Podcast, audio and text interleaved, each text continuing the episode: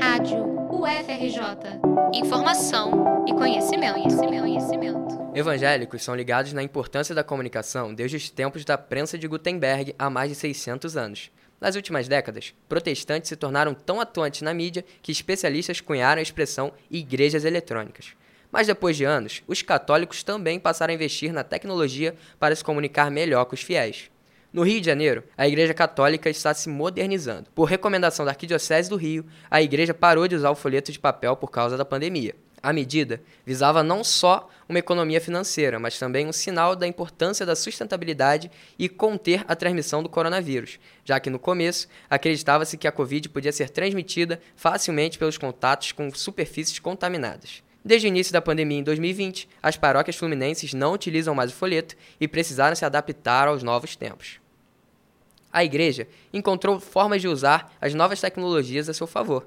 O responsável pela comunicação da Arquidiocese do Rio de Janeiro, Padre Arnaldo Rodrigues, explicou a novidade. O uso do QR Code para viabilizar é, o uso do folheto é uma solução que nós encontramos não só aqui na Arquidiocese do Rio de Janeiro, mas as diversas igrejas também espalhadas por todo o território nacional, onde as pessoas podem acompanhar baixando o folheto pelo site da própria arquidiocese é, e acompanhando é, a missa.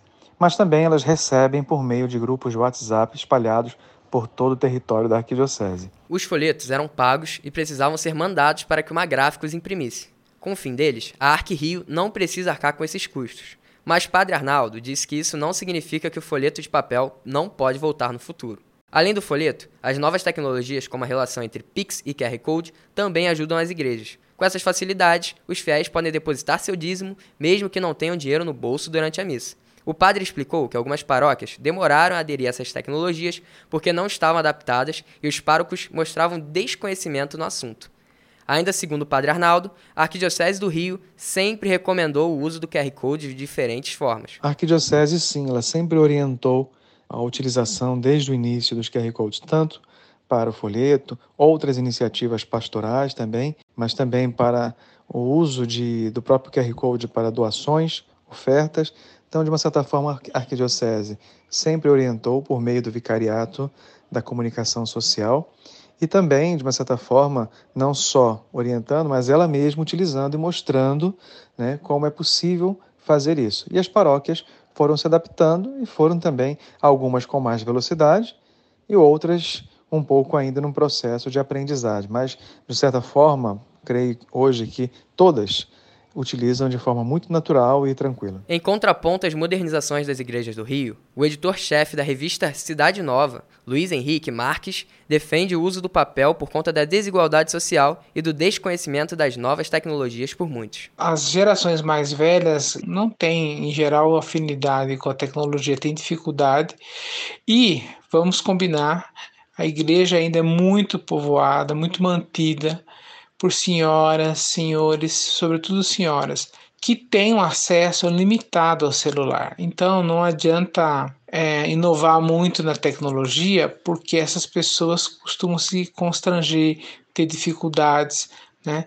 Então elas preferem o papel. Razão pela qual eu insisto, grande parte, provavelmente boa parte das comunidades está usando papel ainda, porque é o jeito mais seguro de se fazer chegar as informações aos seus fiéis, sobretudo esses mais velhos. Né? Marques é de São Paulo e diz que na Arquidiocese Paulista ainda há o uso do folheto. Além disso, em muitas paróquias há a união entre os recursos físicos e os tecnológicos. O editor explica que a Igreja Católica tem uma grande diversidade, então não é justo priorizar a tecnologia porque excluiria muitas pessoas. A realidade das comunidades não é a realidade do mundo da tecnologia. Ali, né, se você vai numa paróquia de centro, cuja comunidade é abastada, você vai ver gente usando alta tecnologia, equipamentos, etc e tal. Mas uma paróquia de periferia não, não vive a mesma realidade. Então é preciso entender que a igreja, e aí eu repito o que eu dizia na questão anterior, a igreja católica é muito plural. Você vai encontrar todo tipo de comunidade, todo tipo de gente, de condição de vida, muito simples muitas vezes, que nem sonha, né? que nem sabe o que é um QR Code. Entendeu? Então eu sei que a moçada acha que isso é um imperativo, porque elas estão acostumadas, mas não é, não é uma verdade isso.